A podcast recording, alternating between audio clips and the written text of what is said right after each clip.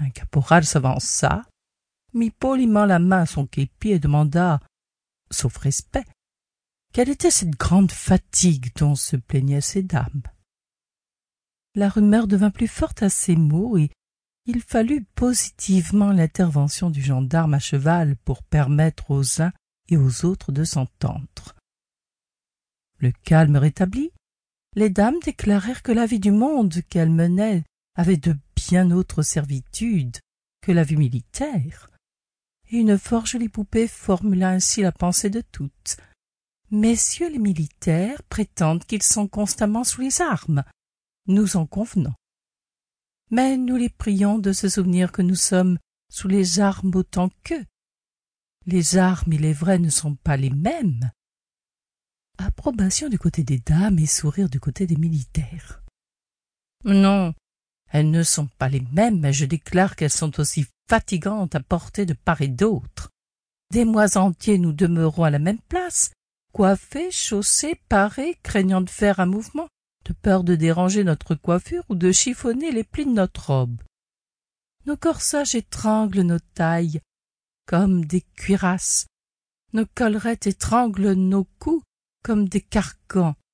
Il ne nous est même pas permis de changer de linge. Sourire chez les militaires. Pendant des mois nous sommes contraintes à faire valoir l'émaillure de nos joues, la douceur de nos regards, la finesse de notre teint, la souplesse de notre corps, la beauté de nos coiffures, la richesse de nos toilettes. Il nous faut nous tourner dans tous les sens, un sourire sur les lèvres, un regard dans les yeux, le buste tendu, le jarret crispé, la tête plantée droit sur les épaules, sentant s'enfoncer dans nos pieds le talon pointu de nos souliers Louis XV, prise de douleur dans les reins, dans les jambes, dans la tête, chaque jour un peu plus rompu et pourtant toujours au port d'armes.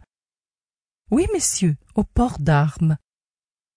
Oserez-vous dire que tout cela n'est rien? Et pourtant ce n'est pas tout, encore. Nous avons les balles auxquelles il faut paraître, les soirées où nous sommes attendus, les fêtes dont nous sommes le plus bel ornement. La tête nous tourne sur les épaules de penser à mille corvées. Tantôt c'est le couturier qui vient prendre mesure pour une robe, la marchande de chapeaux avec laquelle il nous faut discuter la forme et le nombre de plumes, les amis qui trouvent le moyen d'entrer par la fenêtre quand on ne leur ouvre pas la porte. Tantôt c'est un pauvre qu'il faut visiter, un concert de charité auquel l'abbé a recommandé d'assister, une visite pour les inondés, où l'on a promis d'aller vendre des cigares, des rubans ou des bonbons. Et on n'est pas un moment de repos. Nous sommes à tout le monde, excepté à nous-mêmes. Nous ne dormons pas. Nous avons à peine le temps de boire et de manger.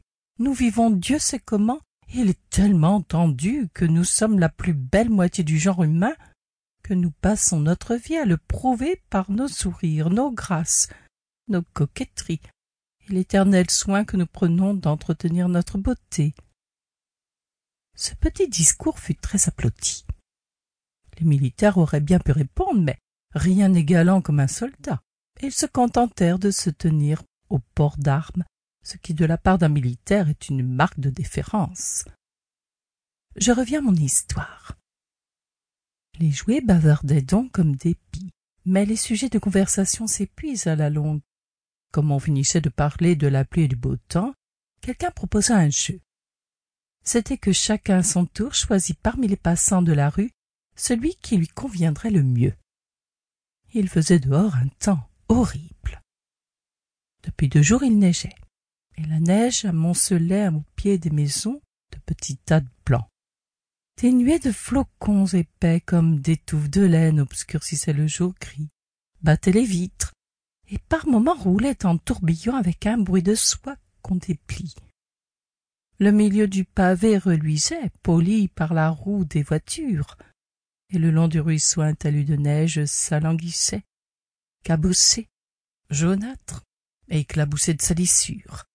Des chevaux maigres comme des clous traînaient en boitant des voitures aux portières bien closes, le dessus des harnais, l'impérial des caissons, le chapeau des cochers, était également recouvert d'une épaisse housse de neige, comme les réverbères, les toits des maisons, les balustrades des fenêtres, et tout ce qui offrait